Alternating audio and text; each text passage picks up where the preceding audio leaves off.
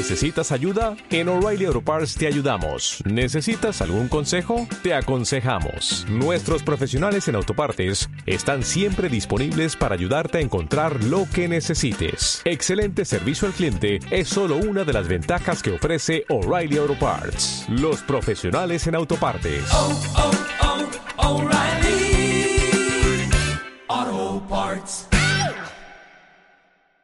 Invito a abrir su Biblia, también va a ser proyectada en, en, la pantalla, el pasaje que se encuentra en Lucas capítulo 6, versículos 43 al 49. Lucas capítulo 6, versículos 43 al 49. Y le vamos a dar lectura nuevamente. Dice, no es buen árbol el que da malos frutos ni árbol malo el que da buen fruto. Porque cada árbol se conoce por su fruto, pues no se cosechan higos de los espinos, ni de las zarzas se vendimian uvas. El hombre bueno, el, del buen tesoro de su corazón, saca lo bueno, y el hombre malo, del mal tesoro de su corazón, saca lo malo. Porque la abundancia del corazón habla la boca. ¿Por qué me llamáis Señor, Señor, y no hacéis lo que yo digo? Todo aquel que viene a mí y oye mis palabras y las hace, os indicaré a quién es semejante. Semejante es al hombre que al edificar su casa, cavó y ahondó y puso el fundamento sobre la roca. Y cuando vino una inundación, el río dio con ímpetu sobre aquella casa, pero no la pudo mover porque estaba fundada sobre la roca. Mas el que oyó y no hizo, semejante es al hombre que edificó su casa sobre tierra sin fundamento y contra la cual el río dio con ímpetu y luego cayó y fue grande la ruina de aquella casa. Llegamos al final de una sección que hemos estado eh, viendo, revisando durante las últimas semanas y que tiene que ver con lo que Mateo llama el Sermón del Monte y en Lucas se conoce como el Sermón del Llano.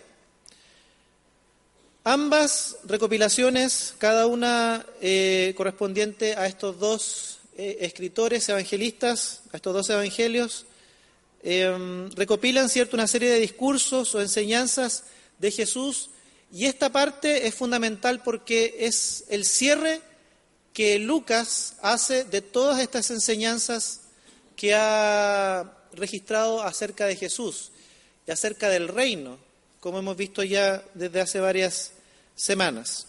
En esas mismas predicaciones durante las semanas anteriores hemos visto cómo Jesús está de alguna manera desmantelando la forma de ver a Dios, la forma de, de, ver la vida.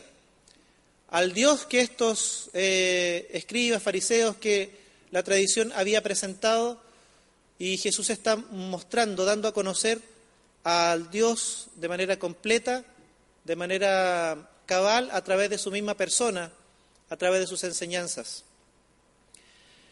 Eh, hay que considerar algo respecto del Evangelio de Lucas. Lucas es un escritor que su escrito es, es universal, está dirigido a todos, no solamente a judíos, sino que también a no judíos. Así es que dentro de ese marco general del libro, donde él busca apuntar a cada uno de los, que son parte de, del, mundo conocido en aquella época, eh, debemos considerar también un mensaje para nosotros hoy en día y es lo que trataremos de compartir y reflexionar durante esta, esta tarde.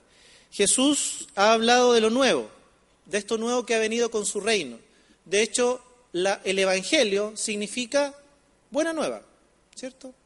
La buena noticia, esto nuevo, que Jesús está no solamente enseñando, no solamente proclamando con el mensaje verbal, sino que también está demostrando con su propia vida y que es parte fundamental del, anuncio del Evangelio a través de la vida de Jesús. Pero ha ocurrido en el transcurso de las parábolas anteriores que hay muchos que han presentado oposición a las enseñanzas de Jesús. Hay muchos que a las enseñanzas de Jesús le han provocado rechazo, mucho más que fricción. eh, están no solo desconcertados, sino que se están oponiendo de alguna manera a estas enseñanzas nuevas, novedosas, a esto nuevo que Jesús ah, está demostrando y está proclamando.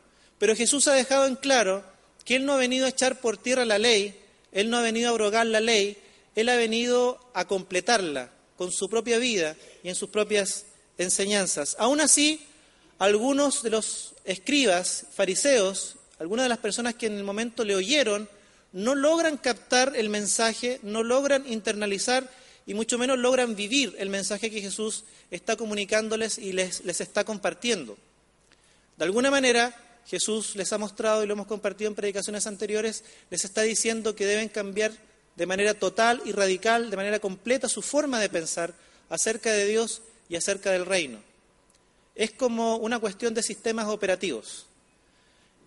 Cuando uno instala un sistema operativo, no puede, al pasar los años, instalarle nuevas aplicaciones. Si tuviésemos un computador con un sistema operativo del año 90 y tanto, o si tuviéramos algún dispositivo eh, móvil, si tuviéramos un, dispositivo con un sistema operativo antiguo, muy antiguo, es imposible descargarle eh, aplicaciones nuevas. El sistema operativo simplemente no va a ser capaz de soportarlo, de leerlo y mucho menos de ejecutarlo. Pasa algo muy similar. El sistema operativo, aquí adentro, la forma de ver, de pensar, de entender, los paradigmas con los cuales ven la vida, ven a Dios, están completamente obsoletos. Jesús les ha dicho, es imposible que algunas de las enseñanzas las incorporen, las internalicen, las entiendan y las vivan si no cambian en su totalidad el sistema operativo, cambian en su totalidad la forma de pensar. Algo, algo así, si lo hacemos en una relación a, a nuestros tiempos, es lo que está ocurriendo en la mente de estos escribas, fariseos y de muchos de los judíos que están oyendo el mensaje de Jesús. Y es evidente en los pasajes que están antes de, esta, de estas dos parábolas que hay muchos de los dirigentes, de los gobernantes, que simplemente no logran cargar en su mente, en su corazón, estas enseñanzas de Jesús. No logran aceptarlas y por lo tanto tampoco serían, serán capaces de vivirla. Esto es lo que él va a hablar, lo que Jesús va a hablar a continuación en la parábola que vamos a ver a partir del versículo 43. Leo nuevamente el 43. Dice, no es buen árbol el que da malos frutos, ni árbol malo el que da buen fruto.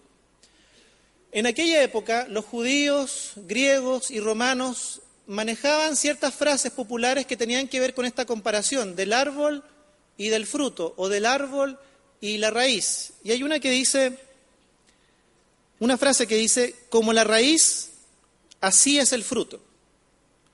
Hay otra frase proverbial popular en la época registrada que dice, ¿cómo podrá una cepa no crecer como tal, sino como un olivo? ¿O cómo podrá un olivo no crecer como tal, sino como una vid?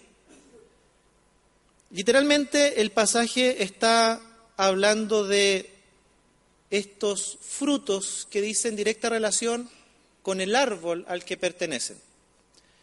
Y en el pasaje, eh, la Reina Valera y las demás traducciones, la mayoría de las traducciones, apunta allí acerca del mal fruto.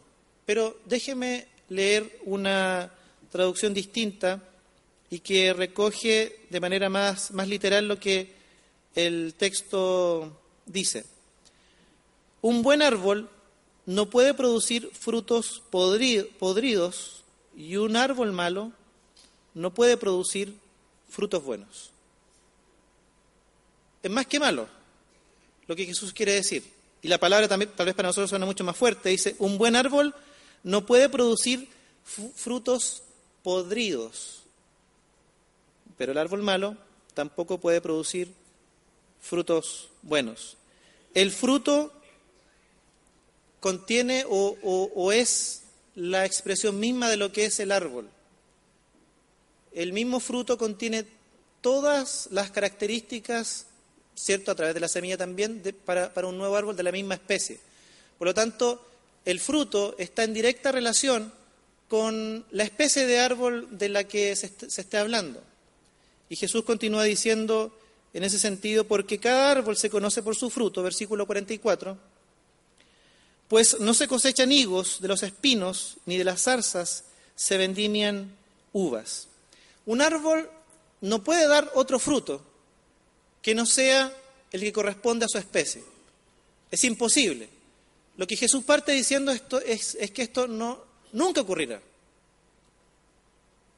Un árbol de, y él lo representa con estas ideas, dice, un árbol de unos espinos no pueden dar higos, las zarzas no pueden dar uvas. Ahora, puede que haya una semejanza superficial en el arbusto o en el árbol, eh, haya semejanzas entre algunos. De hecho, no sé, para mí sería difícil reconocer un árbol que da naranjas de un árbol que da limones si no es por el fruto, ¿cierto? Son muy similares, tienen espinos, su hoja es muy similar. Tal vez algún experto podría notar la diferencia entre un árbol y otro, pero para el común de la gente, para el común de nosotros, para reconocer entre un árbol que da naranjas y un árbol que da limones, la única diferencia está en las naranjas y los limones. Un árbol no puede dar otra cosa que no sea propia de su naturaleza. No puede dar un fruto distinto, aunque superficialmente, aunque a primera vista parezcan que son similares, se parece el tronco, las, hojas, pero no pueden dar, siendo de distinta especie, el mismo fruto. Y para Jesús lo que quiere hacer es algo quiere decirnos, ¿verdad? Con esta expresión de que un árbol malo no puede dar fruto bueno, como un árbol bueno no puede dar fruto malo o podrido. Y Jesús en el versículo 45, según lo registra Lucas, comenta, el hombre bueno del buen tesoro del corazón saca lo bueno, y el hombre malo del mal tesoro de su corazón saca lo malo, porque de la abundancia del corazón habla la boca. Y aquí nos acercamos un poco más a qué es lo que Jesús está diciendo con un árbol bueno que da buen fruto y un árbol malo que da mal fruto o fruto, podrido. Tiene que ver con la naturaleza misma del árbol, tiene que ver con la naturaleza misma de la persona. Lo que es interiormente se ve reflejado sí o sí de una forma externa. Esta frase, esto que Jesús propone en esta idea, también está en el pensamiento judío en otras frases, y vamos a ver una a continuación. Dice, las obras de un hombre son la lengua de su corazón, y dicen honestamente si es interiormente corrupto o puro. Fíjese, este es un pensamiento judío, no son palabras de Jesús pero dice algo muy parecido a lo que Jesús apunta. Dice, las obras de un hombre son la lengua de su corazón. O sea, las obras terminan por hablar lo que hay interiormente en el corazón. Jesús dice que el hombre bueno, del buen tesoro del corazón, saca lo bueno, y el hombre malo, del mal tesoro de su corazón, saca lo malo. Lo que se evidencia externamente, sea bueno o sea malo, tiene que ver con el corazón del hombre, con el corazón del ser humano, con el corazón del hombre o de la mujer. Y Jesús lo dice en todo este contexto, ¿cierto?, de diálogo, de discusión con los escribas y fariseos. Ya lo hemos visto en algunas predicaciones atrás ellos daban gran importancia a la ley ceremonial. ¿Se acuerdan? ¿Por qué tus discípulos no se lavan las manos antes de comer? Y no tenía que ver con una cuestión de higiene, sino que tenía que ver con el cumplimiento de estas leyes ceremoniales, ese correcto lavamiento de las, de las manos. Tenía que ver con esas otras ideas, ¿cierto? Del día sábado no caminar tal cantidad de kilómetros, el día sábado, día de reposo, no cargar, cargar tal cantidad de, peso, de kilos, ¿cierto? Y todas aquellas cuestiones que tenían que ver con eh, leyes ceremoniales y, y y reglas que ellos mismos habían eh, determinado, especificado como un correcto guardar la ley, guardar esta, esta religión. Ellos estaban muy preocupados del cumplimiento o del no hacer ciertas cosas, pero también de cumplir muy estrictamente otras cuestiones que tenían que ver con lo mismo. Por ejemplo, el, el diezmar, ¿cierto?, de todas las especies que ellos mismos cultivaban de su huerto, eh, el guardar todas estas cosas eh, ceremoniales, todo aquello hacía que éste fuera una buena persona, pensaban los fariseos y los escribas. Y esos han sido los diálogos que hemos tenido en las predicaciones anteriores, en las reflexiones en las, las semanas pasadas. Pero Jesús le ha dicho también en ese pasaje que vimos hace algunas semanas atrás, que no es lo de afuera lo que contamina al hombre, sino lo que hay ya, dentro de su corazón. Jesús está agregando en este pasaje, porque de la abundancia del corazón habla la boca. Si el corazón es malo, eh, de ese tesoro malo el hombre sacará malas cosas. Pero el hombre bueno, del buen tesoro del corazón, sacará lo bueno. En esta religión de lo externo, que de alguna manera también nos puede alcanzar a nosotros en el día de hoy, esto que tiene que ver con tratar de recortar mi vida o de ajustar mi vida para que encaje en el molde religioso eh, y que estos escribas y fariseos vivían, eh, hay oportunidad en nuestra vida en que también pudiera alcanzarnos este, este tipo de forma de ver nuestra relación con Dios, de ver la relación con, con el Señor. Cuando vivimos una mera práctica de cuestiones externas, pero que no se condicen con lo que hay internamente en el corazón. Esto de observar rigurosamente el día domingo, de asistir a la iglesia, ser parte de una liturgia, pero como una cuestión externa, no que nace del corazón, sino que son reglas como autoimpuestas, como qué es lo que tengo que hacer para mi relación con Dios. Es como lo que tengo que cumplir, como una obligación, a veces también como una cuestión mecánica, pero que no representa lo que hay genuinamente dentro del corazón del ser humano.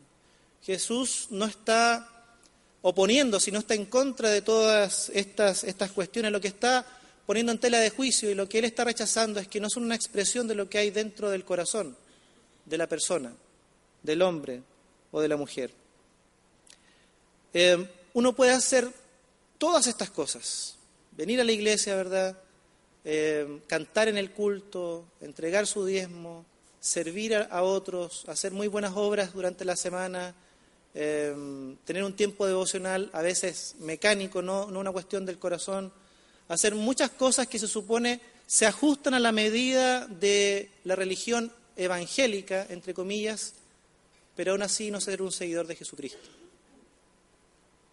No es una expresión genuina de lo que hay en el corazón, no es un fruto genuino.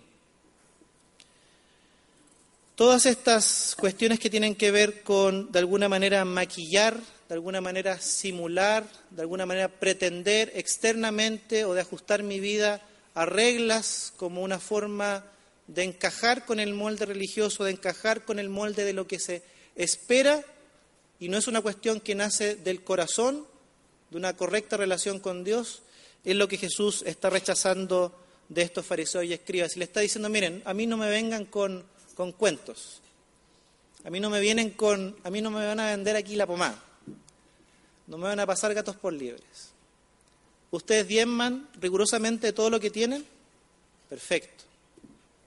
Ah, guardan el día de reposo, estudian las escrituras, cumplen con esto, con esto otro, con aquello, pero a mí no me engañan. Su corazón está lejos de tener una correcta relación con Dios, con el Padre. Y es que esta vida de que Jesús está mostrando y está manifestando y ha acercado él mismo con su persona, con sus enseñanzas, este reino que se ha acercado, no tiene que ver con estas reglas autoimpuestas para tratar de encajar en el molde religioso, no tienen que ver con estas prohibiciones, ¿cierto?, que hemos visto allá en algunas predicaciones anteriores. Eh, si eres cristiano, tienes que dejar de beber, dejar de maquillarte, dejar de ir al cine y tantas otras prohibiciones que podemos encontrar, ¿cierto?, como reglas externas que buscan hacer que nuestra vida encaje con lo que se supone es la vida que Jesucristo nos ha enseñado. Pero esta vida de fe en Jesucristo no consiste en no hacer cosas, ha dicho Jesús, sino precisamente con vivir, con hacer, con manifestar obras que se condigan con esta fe que decimos tener en el Señor Jesucristo. Esto de un evangelio prohibitivo, de reglas, de no, de regulación externa, para tratar de encajar en lo que se supone debiera vivir, es un cristianismo negativo, que nunca encarnará la respuesta de amor positivo a Dios y a los demás. Una religión de este tipo, de la, la, religión que ellos están viviendo, nunca se determina por una regulación externa, siempre tiene que ver esta relación con Dios, tiene que ver con lo interior, tiene que ver con el corazón. El hombre bueno saca del corazón buenos tesoros. El hombre malo, del mal tesoro de su corazón, saca lo malo. A Jesús no le impresiona ninguna de estas cosas. Él a lo que está apuntando es, a un cambio genuino y a una relación genuina desde el corazón con, con Dios, con el Padre. Versículo 46 dice, ¿por qué me llamáis Señor, Señor, y no hacéis lo que yo digo? ¿Por qué me llaman Señor si no practican mis enseñanzas?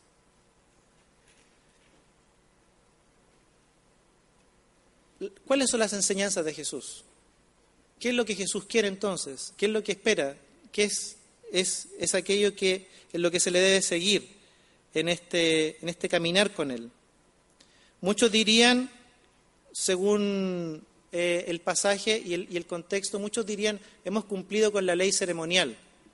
El mismo pasaje, según el libro de Mateo, hemos expulsado demonios en tu nombre, hemos predicado en tu nombre, hemos, hemos, hemos servido, hemos hecho esto y esto otro en tu nombre.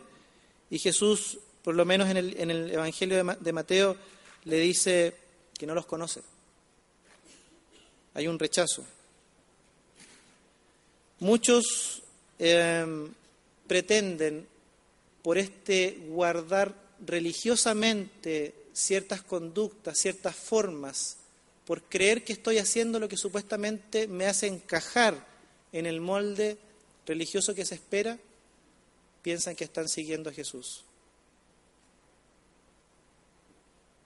Otros, dice el pasaje, predican, echan fuera demonios, profetizan y sobre la base de eso pretenden ser seguidores de Jesús.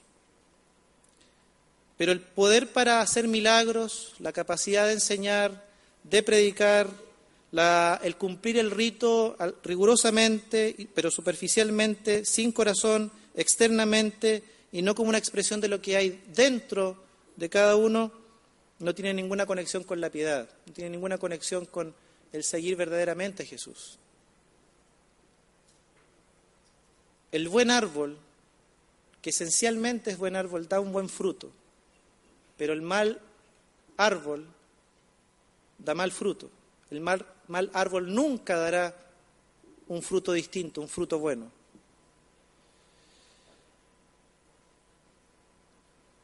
Versículo 47. Todo aquel que viene a mí y oye mis palabras y las hace, os indicaré a quién es semejante. Semejante es al hombre que al edificar una casa cavó y ahondó y puso el fundamento sobre la roca. Y cuando vino una inundación, el río dio con ímpetu contra aquella casa, pero no la pudo mover porque estaba fundada sobre la roca. Versículo 49. Más, el que oyó y no hizo, semejante es al hombre que edificó su casa sobre la tierra, sin fundamento, contra la cual el río dio con ímpetu y luego cayó y fue grande la ruina de aquella casa. Jesús está cerrando, según Lucas, su sermón del llano y está confrontando a cada uno de sus oyentes para que evalúen, revisen si efectivamente son simpatizantes de Jesús o son verdaderos seguidores de Jesús. El seguidor de Jesús, dice el pasaje, escucha sus enseñanzas, las pone en práctica. Y más todavía, el versículo 48 dice que, 47, dice que todo aquel que viene a él y oye sus palabras y las hace, lo comparará a un hombre que edifica sobre la roca. Por otro lado, los simpatizantes, los que escuchan su enseñanza, tienen una apariencia de piedad, una apariencia de religiosidad, pero no cumplen ni hacen verdaderamente la voluntad de Él, son personas que están edificando sobre un fundamento débil, sobre tierra, y las consecuencias son catastróficas según el pasaje, y fue grande la ruina de aquella casa. Esta siguiente parábola habla de que no podemos mantener el elemento fundacional de nuestra vida en otra cosa que no sea Jesucristo. No puede haber otra cosa sobre la cual yo esté edificando mi vida. No pueden ser mis capacidades, no pueden ser mis recursos, mi determinación, no pueden ser estas obras aparentemente piadosas, pero que no son otra cosa que una cuestión externa. Nada de eso puede edificar o es, o es sabio edificar de esta manera. Es como empastar un muro agrietado de una casa, es como volver a pintarla ponerle un maquillaje a la casa, pero los fundamentos están equivocados, los fundamentos están dañados. La casa finalmente, por mucho maquillaje que se le coloque, por mucho pasta, yeso, pintura que se le coloque a los muros, finalmente caerá. Finalmente va a sucumbir y la ruina de aquella casa será grande. En Mateo se dice de aquel árbol que no da fruto que ese árbol será desechado. Ninguna de estas cuestiones, el simular una vida aparentemente piadosa, con una cuestión externa que simula ser un árbol que da fruto, tampoco esta idea de em, edificar o de, vamos a decir nosotros, de arreglar o construir esta casa sobre un fundamento frágil, sobre este fundamento que es tierra, se sostiene en el tiempo. Vivir de esta manera, con una cuestión externa, sin que haya un cambio radical en la vida, sin que haya un cambio en el corazón, sin que haya un cambio en los cimientos de la propia vida, terminará finalmente en ruina. Jesús está diciendo, si realmente son mis seguidores, lo que van a hacer no es tratar de dar fruto a través de una cuestión externa. Lo que Jesús no quiere es que nosotros nos esforcemos por dar un fruto, por cumplir reglas, por hacer esto, aquello, dejar de hacer esto, otro.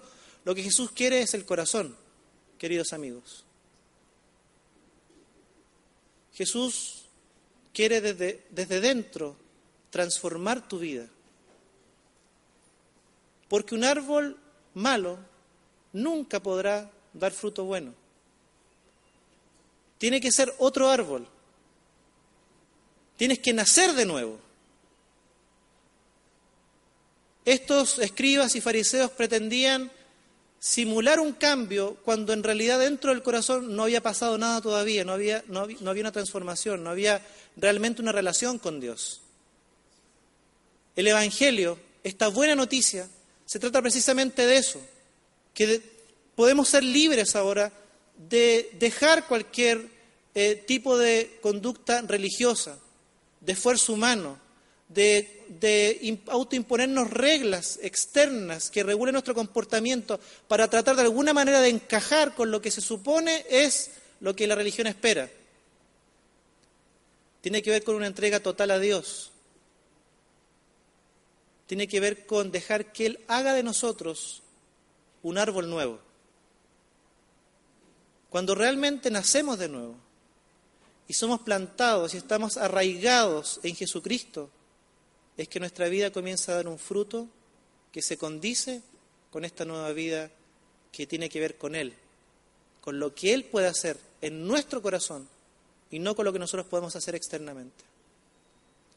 En el caso de esta casa, no tiene que vivir con un maquillaje de pintura, de yeso, de empaste o, de todo eso que, ¿cierto?, disimula las grietas en una casa. Tiene que ver con un fundamento distinto. No puedo tomar ciertas enseñanzas de Jesús, una enseñanza por aquí, una enseñanza por allá, tratar de incorporarlas a mi vida, esforzarme por vivirlas y esperar convertirme en un seguidor de Jesús. Se trata de que toda mi vida va a estar entregada a Jesucristo. Toda mi vida se va a fundamentar, va a estar eh, cimentada en aquel que es la roca, que es Jesucristo. No se trata de hacer cambios en, nuestra vida, se trata de lo que Él quiere hacer en nuestra vida si Él es realmente el cimiento, el fundamento de nuestra vida. Este intento de simulación, de no entregar el corazón completamente, de no edificar el fundamento que es Cristo, sino que tomar algunas cosas, ¿cierto? Y tratar de incorporarlas, finalmente termina, según la parábola de estas dos casas, en la ruina, en la grande ruina de aquella casa. Termina por ser evidente el fracaso, no solamente para Dios, sino también para nosotros mismos y para aquellos que nos rodean.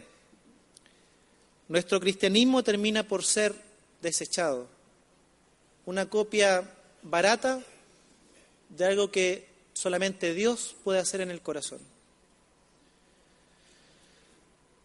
Fíjese lo que uh, un prominente líder mundial dijo hace tiempo atrás, porque esto no solamente tiene que ver con nuestras vidas, también tiene que ver con la misión de Jesucristo en este mundo. Un prominente líder mundial, Gandhi, dijo, tengo gran eh, respeto por el cristianismo, pero él reconoce que los cristianos Dice, tengo gran respeto por el cristianismo. A menudo he leído el Sermón de la Montaña y he aprendido mucho de él. No sé de nadie que haya hecho más por la humanidad que Jesús. De hecho, no hay nada malo con el cristianismo. Pero el problema es con ustedes, cristianos, que no comienzan a vivir en base a lo que ustedes mismos enseñan. Mahatma Gandhi. También este prominente personaje dijo en algún momento, me gusta tu Cristo, no me gustan tus cristianos. Tus cristianos son tan diferentes a tu Cristo. No se trata de ser un simpatizante de Jesús. No se trata de tratar de seguirlo incorporando una enseñanza otra que me conviene, otra que a lo mejor me va a hacer vivir mejor, va a hacer de mí una mejor versión de mí mismo. No se trata de eso. Cuando intentamos hacer eso, fracasamos rotundamente. Y Dios lo sabe muy bien, no podemos engañarlo pero los demás lo reconocen también muy bien. Aquellos que aún no conocen a Dios, que aún no conocen a Jesucristo. Queridos amigos, nos encontramos frente a gente en el pasaje que rechaza las enseñanzas de Jesús, pero también frente a otros que son simpatizantes y a otros que se han vuelto y se volverán en, completos seguidores de Jesús. Esto tiene que ver con algo que realmente, como hemos visto en parábolas anteriores, tiene un costo. Demanda toda la vida un fundamento nuevo para nosotros, un nacer de nuevo para ser un árbol nuevo en las manos de Él. Mateo, en el Sermón del Monte, y en el caso nuestro el día de hoy en Lucas, al llegar al final del el Sermón del Llano, nos hace esta pregunta. ¿Estás siguiendo realmente a Jesús o estás siendo un simpatizante de Jesús? ¿Estás tratando de que tu vida encaje con lo que se supone la religión espera? ¿O has entregado tu vida completa a Jesús para que Él haga de ti un hombre, una mujer nueva en sus manos? No tiene que ver con lo externo. Jesús ha dicho tiene que ver con lo que hay en el corazón. No tiene que ver con incorporar algunas enseñanzas, tiene que ver con cambiar el fundamento completo y que sea Jesucristo aquel sobre quien está fundamentada nuestra vida, sobre el cual está nuestra vida eh, establecida, fundada. Queridos amigos, amigas, no se trata de que nuestra vida encaje, no se trata de recortar nuestra vida, no se trata de estas reglas que hemos mencionado. Eso es algo que tú nunca podrás hacer. Se trata de una transformación completa desde el corazón que solamente Jesús puede dar a cada una de nuestras vidas. Solamente en Jesús, solamente en sus manos, solamente en esta vida nueva que Él puede hacer de nosotros, un nuevo árbol, una nueva vida fundada en los cimientos que Jesucristo, es que podemos crecer, es que podemos dar un fruto distinto, un fruto bueno. Quiero pedirle que tengamos un momento de oración. Cerremos nuestros ojos y oremos al Señor.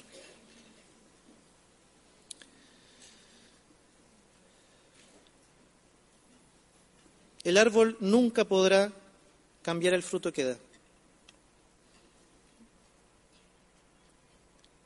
Del corazón, de lo que hay en el corazón, bueno o malo, de eso también saca el hombre tesoros y manifiesta en su vida.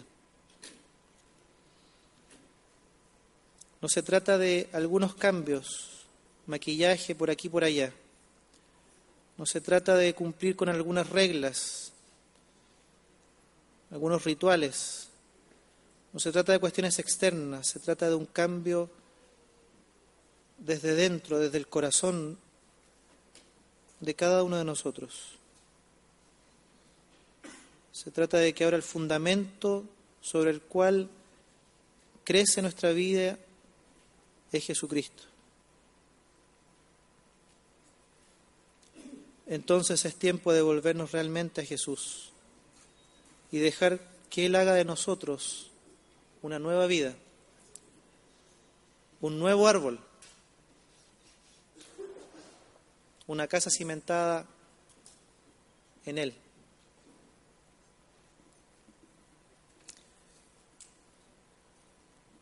Señor, te damos gracias porque hemos ido viendo en el transcurso de estas semanas, en cada una de las predicaciones, Señor, que efectivamente tu mensaje tiene que ver con esta vida misma que tú has encarnado y que has demostrado, Señor, a través de Jesús.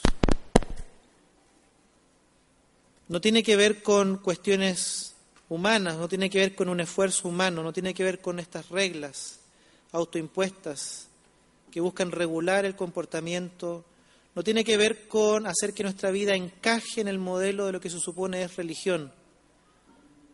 Tiene que ver con una relación significativa contigo por medio de Jesucristo, quien hace nuevas todas las cosas y nos convierte y nos transforma en un nuevo árbol que enraizado en Jesús, nutriéndose de sus enseñanzas, será capaz de dar un fruto distinto un buen fruto que por nuestras fuerzas nunca seríamos capaces de dar. Señor, gracias por entender que no se trata de arreglar la casa, de repararla, se trata de un fundamento nuevo que tiene que ver con Jesucristo nuestro Señor y sus enseñanzas. Señor, queremos realmente ser tus seguidores yo te pido por cada uno de aquellos que están presentes que por tiempo han venido escuchando tu mensaje, han venido escuchando las parábolas, las reflexiones, Señor, que hemos ido compartiendo. Señor, aquellos que están buscando seguirte, Señor. Que hoy día comprendan, Señor, que se trata de entregar toda la vida, para que tú hagas la obra en nosotros que para nosotros es imposible hacer. Que no se trata de vivir una religión, ni cuestiones externas, ni el cumplimiento de la prohibición de otras. Se trata de una transformación en el corazón que solamente tú, por la obra de Cristo y de tu Espíritu Santo, puedes y quieres hacer en cada uno de nuestros corazones, Señor.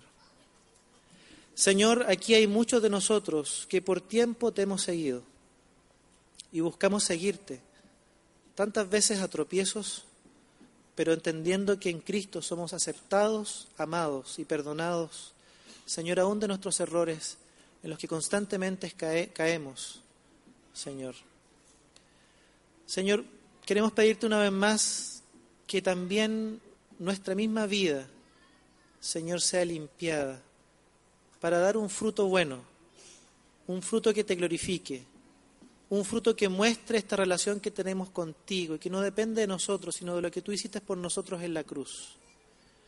No solamente para nosotros vivir esta clase de vida contigo, esta clase de relación contigo, como hombres y mujeres parte de este reino, el reino de Dios, sino también como parte del vivir la misión, Señor, para que otros te conozcan a través de nuestras vidas, para que otros a través no solamente de lo que podamos hablar, sino que también a través de nuestra forma de vivir, de lo que nuestra vida demuestre con obras, Señor, conozcan que tú eres el Señor, conozcan que tú eres Dios.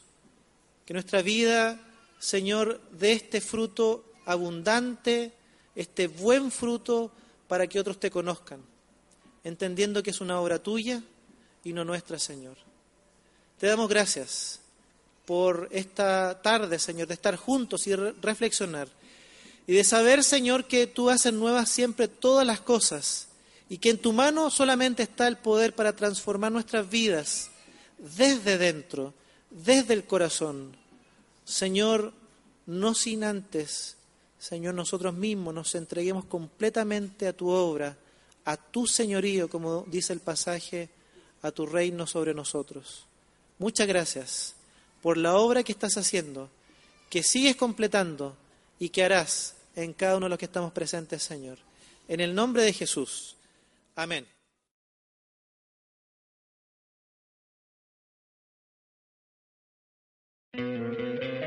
¿No te encantaría tener 100 dólares extra en tu bolsillo?